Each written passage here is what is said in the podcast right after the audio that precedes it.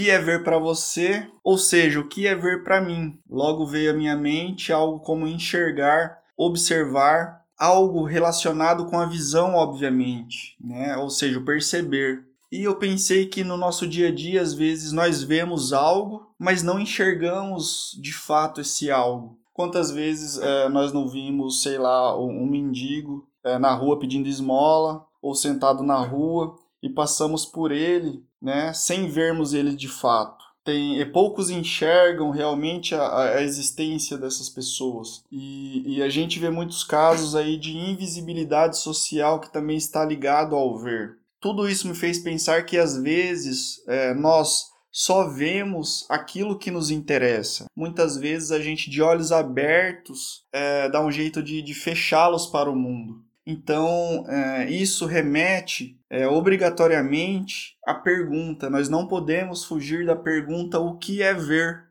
E eu vou tentar, ao longo deste podcast, responder essa pergunta, que não é uma pergunta final muito fácil. É, o que é ver? Então, é, logo depois disso, também veio na minha cabeça aquela frase do filósofo francês René Descartes, que diz que viver sem filosofar é o que se chama ter os olhos fechados sem nunca os haver tentado abrir. Então, essa frase é, mostra que o ver está totalmente relacionado com a filosofia e que o filosofar seria ver e perceber algo que as outras pessoas não estão acostumadas a ver e a nem perceber. Por quê? Porque elas estariam de olhos fechados. É, mas para o Descartes, o ver ele não está ligado diretamente com a visão, o, o ver está relacionado com a razão porque para ele o ser humano, o Descartes é um racionalista moderno. Ele tenta, na hora de se produzir conhecimento, ele tenta se afastar dos sentidos, porque para ele os sentidos eles podem é, ser falhos, eles podem ser motivo de falha, de erro. Então, quando se for fazer conhecimento, é preciso se afastar dos sentidos, incluindo a visão, né? Então, mas eu não concordo, eu não sou um cartesiano, já deixo claro isso. É, eu não concordo é, com racionalismo, eu não concordo muito com Descartes, porque eu acho que o ser humano ele não é somente razão. O ser humano é complexo, né? O ser humano é muito complexo. O ser humano é, é dotado de desejos, é dotado de pulsões, de paixões e suas multiplicidades.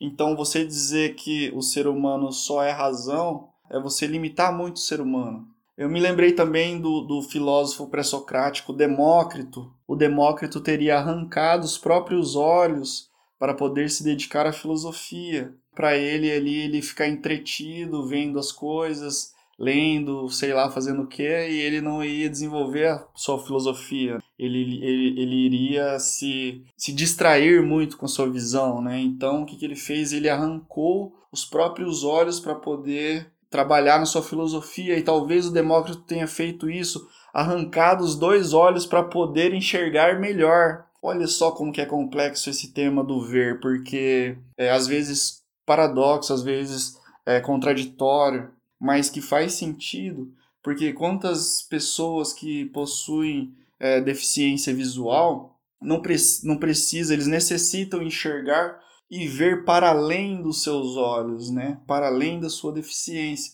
Então eu acredito muito que o ver e o enxergar não necessita somente dos olhos, porque vai para além deles, para além do físico. O, o Nietzsche é um filósofo alemão que eu estudei na graduação em filosofia na UCDB. Ele tem uma frase muito curiosa que diz o seguinte: Para se conhecer melhor, é preciso despregar os olhos de si mesmo. Né? E essa frase faz todo sentido porque quando a gente está inserido numa ilha, por exemplo, nós não conseguimos ver a totalidade, nós não conseguimos conhecer bem essa ilha, né? Só aquele local específico.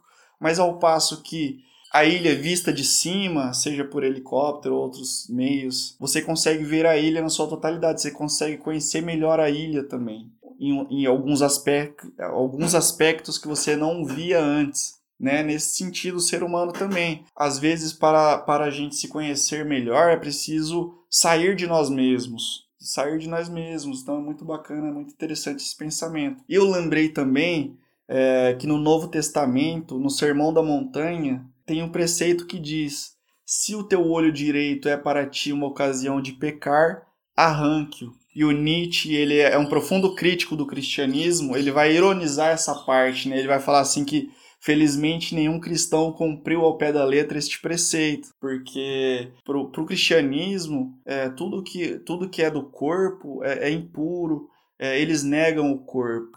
O, cristianismo, na sua essência, o Nietzsche vai denunciar que nega o corpo. Então ele vai ironizar profundamente este trecho. Tirando isso, para mim, ver é muito mais profundo do que meramente observar as coisas. Ver é ao mesmo tempo sentir aquilo que a gente está vendo.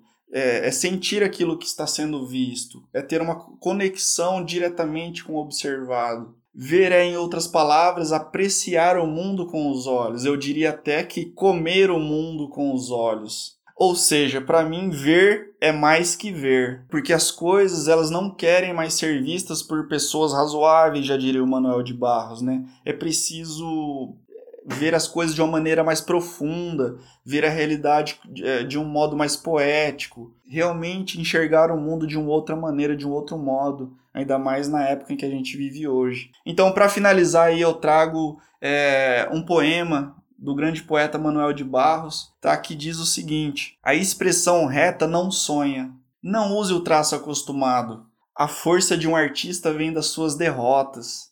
Só a alma atormentada pode trazer para a voz um formato de pássaro. arte não tem pensa. O olho vê, a lembrança revê e a imaginação transvê. É preciso transver o mundo. E, e é isso, temos que ir para além do ver, para que a gente possa transver o mundo, certo? Então é, é, é bem curioso, assim, porque a gente está num podcast conversando sobre o ver e vocês não estão me vendo. Eu acho isso interessantíssimo eu poderia falar aqui bastante sobre esse tema, mas eu vou, vou deixar essa reflexão que eu fiz aqui, né? É isso, gente.